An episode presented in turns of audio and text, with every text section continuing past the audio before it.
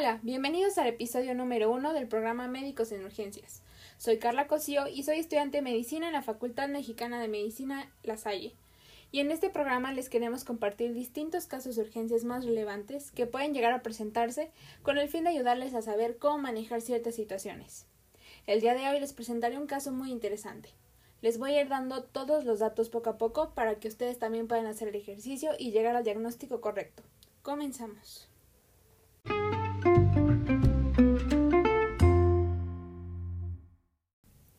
En este caso hablaremos del padecimiento de Carlos, de 54 años, que acude a consulta, ya que en los últimos siete días se ha sentido con más cansancio de lo habitual y siente que las articulaciones le duelen, pero no le da mucha importancia. Regresando de viaje, amaneció con dolor de cabeza y articulaciones en ambos brazos y piernas. Para tratar los síntomas, toma una tableta de Advil. Sin embargo, refiere que a lo largo del día nota que le duele mucho la garganta al comer e incluso al tomar agua. Además ha comenzado a toser continuamente, por lo que decide tomar otra cápsula de Advil. Por la noche, Carlos despierta repentinamente por un ataque de tos y se encuentra sudoroso. En la consulta refiere que le duele el pecho cuando intenta respirar profundamente. Al realizar esa historia clínica, estos fueron los datos recabados. Iniciamos con el interrogatorio. Como primera instancia tenemos a la ficha de identificación. El nombre del paciente es Carlos, su edad es de 54 años y su ocupación es un ingeniero industrial. En antecedentes familiares tenemos que su padre falleció a los 71 años por cáncer de pulmón. Su madre tenía diabetes y falleció por algo en los riñones, pero desconoce la edad a la que murió. En antecedentes personales no patológicos tenemos que no realiza actividad física y no hay datos de inmunizaciones, ya que no recuerda la última vez que se vacunó. En antecedentes personales patológicos tenemos que fuma bastante desde hace muchos años, eh, la ingesta de bebidas alcohólicas es positiva, y no tiene alergias ni toxicomanías. En la exploración física tenemos que es un paciente masculino de edad similar a la cronológica, alerta, consciente, cooperador, con mal estado general. Sus signos vitales fueron los siguientes. Su peso es de 85 kilogramos, la talla es de 1.75 metros, su IMC es de 27.1 kilogramos por metro cuadrado, su frecuencia cardíaca es de 115 latidos por minuto, su frecuencia respiratoria es de 26 respiraciones por minuto, su tensión arterial es de 135 sobre 80 milímetros de mercurio y su saturación de oxígeno es de 85%. En la inspección por aparatos y sistemas se encontró lo siguiente. En el tórax estaba normolíneo, movimientos de amplexión y amplexación estaban disminuidos e interrumpidos por dolor aparente a la inspiración profunda. Los campos pulmonares estaban hipoventilados, con presencia de estertores crepitantes basales bilaterales, con dificultad respiratoria aparente. En el cuello hay presencia de adenomegalias bilaterales dolorosas. Y en la zona precordial, el precordio eh, son rítmicos, adecuada intensidad y frecuencia, y hay una presencia de soplo sistólico en foco mitral, sin otros ruidos agregados. Ya que tenemos todos los datos de la historia clínica, les tengo la siguiente pregunta. ¿Cuáles creen que deberían de ser los estudios de laboratorio y gabinete que Carlos necesita para que podamos llegar al diagnóstico correcto.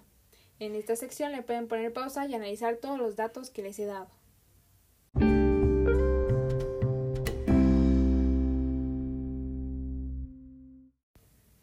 Bien, entonces continuemos con el caso. Al concluir la exploración física, el doctor le comenta a Carlos que su sospecha diagnóstica se enfoca a una infección de la vía aérea respiratoria inferior. Con esto, considera necesario realizarle los siguientes estudios y estos fueron sus resultados. Entonces, como número uno está la biometría hemática, en donde los resultados fueron normales. Se le realizó un exudado faringio y nasofaringio, en donde salió positivo a la prueba de influencia AH1N1. Y se le realizó una radiografía de tórax, en donde se ve la presencia de infiltrados reticulares difusos bilaterales de predominio medio e inferior, así como broncograma aéreo basal bilateral. Y bien, estos fueron los estudios que solicitaron. Sí, sí, perfecto. Estamos un paso más cerca de saber el diagnóstico. Entonces, ya que tenemos los resultados de los estudios, continuemos con el caso para saber cómo evolucionó Carlos.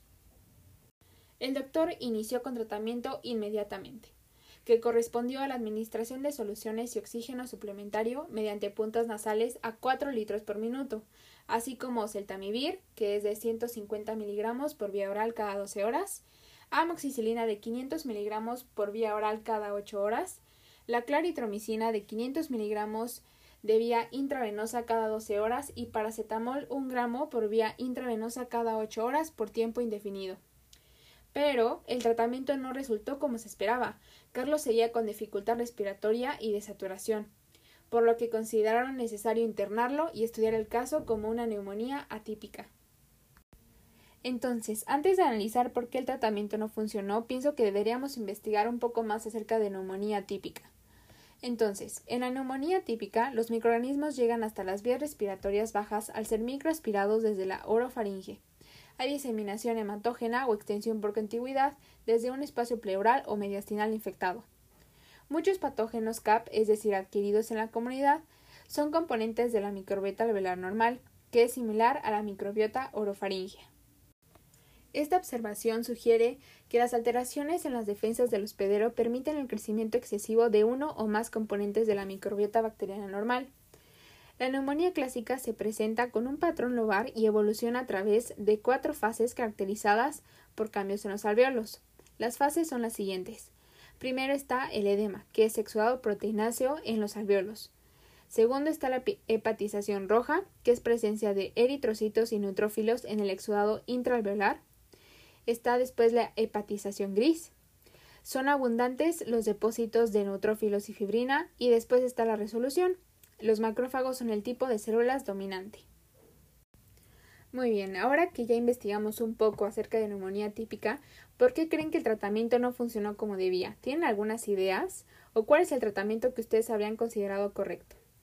Bueno, todo esto lo comentaremos en el siguiente episodio. Esperemos que les haya ayudado este caso clínico para aprender acerca de cómo es que se diagnostica correctamente un paciente y aprender un poco más acerca de neumonía típica. Esperen nuestro siguiente episodio en donde veremos cómo es que Carlos evolucionó. No se les olvide que aquí es donde descansamos de leer sin dejar de aprender. Hasta luego y gracias por escucharnos.